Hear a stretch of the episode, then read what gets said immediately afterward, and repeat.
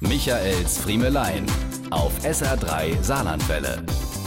Das war eng. Erst in allerletzter Sekunde ist es mir gelungen, die drohende Katastrophe abzuwenden. Aber Sie können mir glauben, wenn ich Ihnen sage, dass mir das Herz im ersten Moment ganz schön in die Hose gerutscht ist.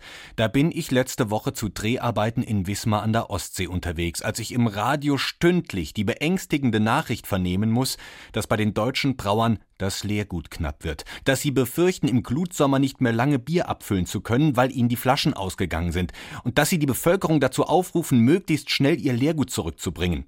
Und ich 700 Kilometer fern der Heimat, ohne die Chance helfend einzugreifen, aber wohl wissend, dass ich der Retter bin, auf den alle warten.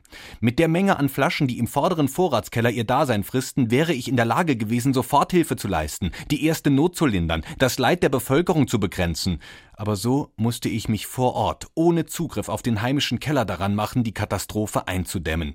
Kurzerhand stampfte ich mit meinem aus Kameramann, Tontechniker und Regisseur bestehenden Team eine private Hilfsinitiative aus dem Boden. Ohne Rücksicht auf unsere eigenen Bedürfnisse beschlossen wir, den Brauern abends nach Drehschluss unter die Arme zu greifen und von Fass auf Flaschenbier umzusteigen.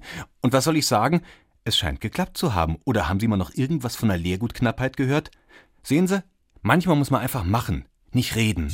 Diese und mehr von Michaels Friemelein gibt's auch als SR3 Podcast.